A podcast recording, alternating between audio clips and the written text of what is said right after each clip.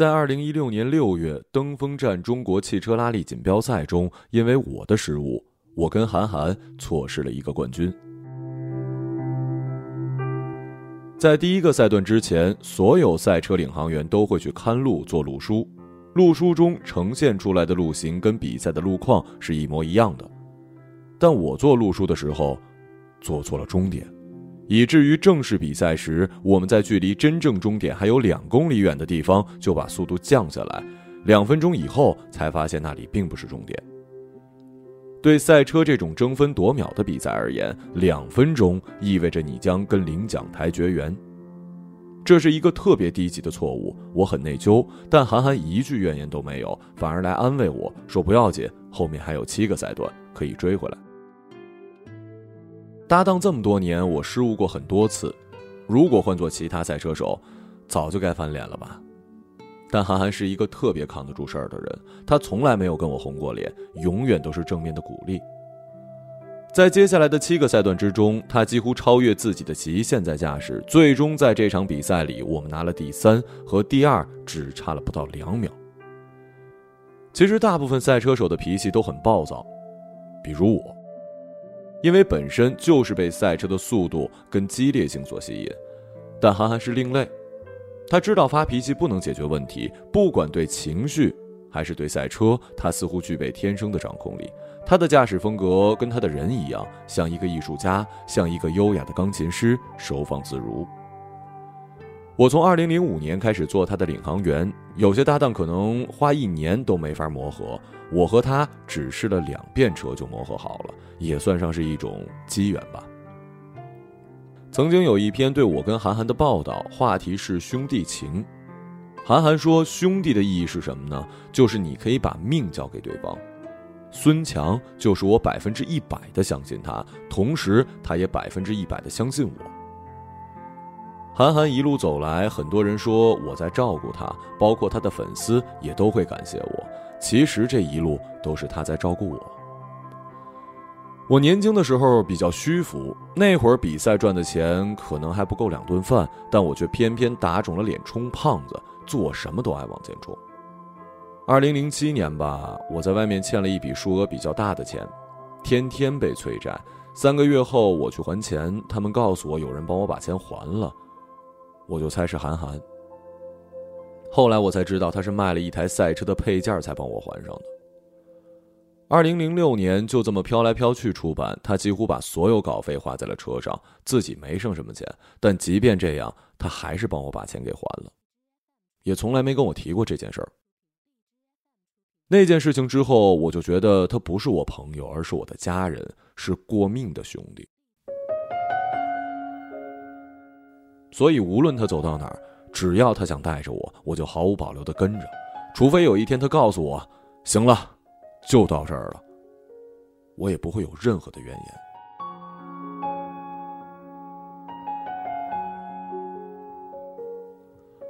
当二零一六年的年初，韩寒约我见面，说要跟我聊一聊的时候，其实我有一点紧张，因为我问他什么事儿，他说没事儿，见面再说。我就一直在琢磨到底什么事儿。没事儿，他是不会跟我聊天的。我想完了。肯定没什么好事儿，甚至想过是不是要换车队了。那天晚上我十二点才到公司，而他已经等了我两个小时。说实话，我当时进去的时候看他一个人在那儿，内心很开心，因为以前都是我等他的。他告诉我今年要拍一部电影，给我安排了一些工作，其他的什么都没说。很快我们就切换到了闲聊模式，比如今年赛车的盛况等等，聊了两个多小时。我跟他这么多年了，他下达的任务我一般不会太去问细节，他告诉我我去做就行。所以直到电影开拍，我跟他进了剧组，才知道这是一部什么样的电影。现在，如你所知，电影的名字叫做《乘风破浪》，这是一部跟赛车有关的电影。我负责沟通赛车的事情，以及担任一些赛车特技的替身，总之是不需要露脸的。直到开机那天，导演拍摄到一半，突然对我说：“孙强，把衣服换了。”我整个人都是懵的。我这才知道自己不是什么群众演员，我需要演我自己。孙强。邓超演的徐太浪的领航员。我拍的第一个镜头是超哥在比赛前叫自己领航员上车准备出发，这是我踏入演艺圈的第一个镜头。后来，被导演无情的给咔嚓了。我一直都没看过剧本，有一次在拍摄的间歇，我站在导演旁边，正好他手边有一本剧本，他说：“你要不要看一眼？”我翻开一看，第一部分就是演员，我看到孙强俩字儿。心里特激动，然后我就把剧本给合起来，说我不看了，因为对我而言，这就够了。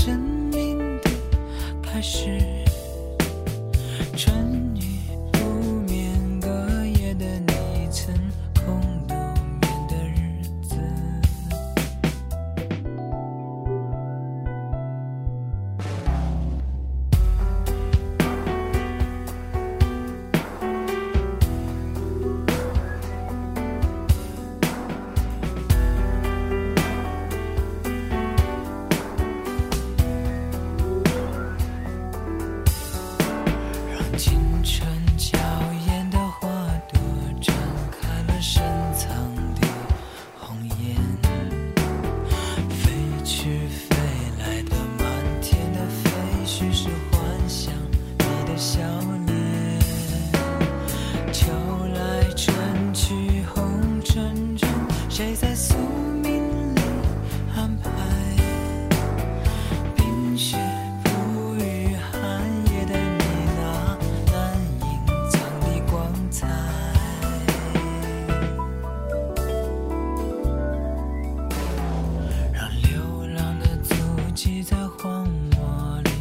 写下永久的回忆。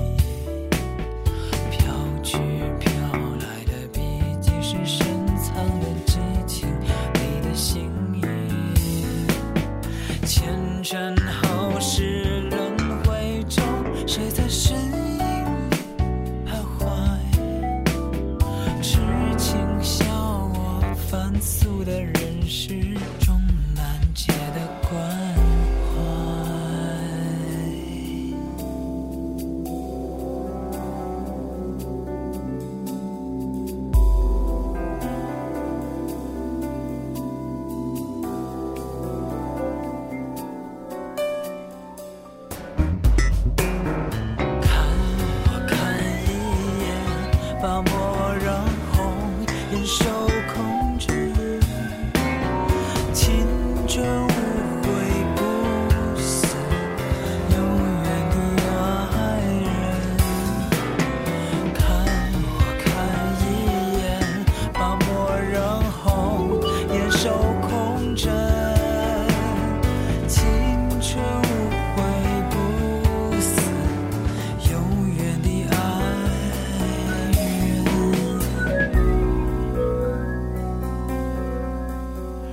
青春吹动了你的长发让它牵引你的梦。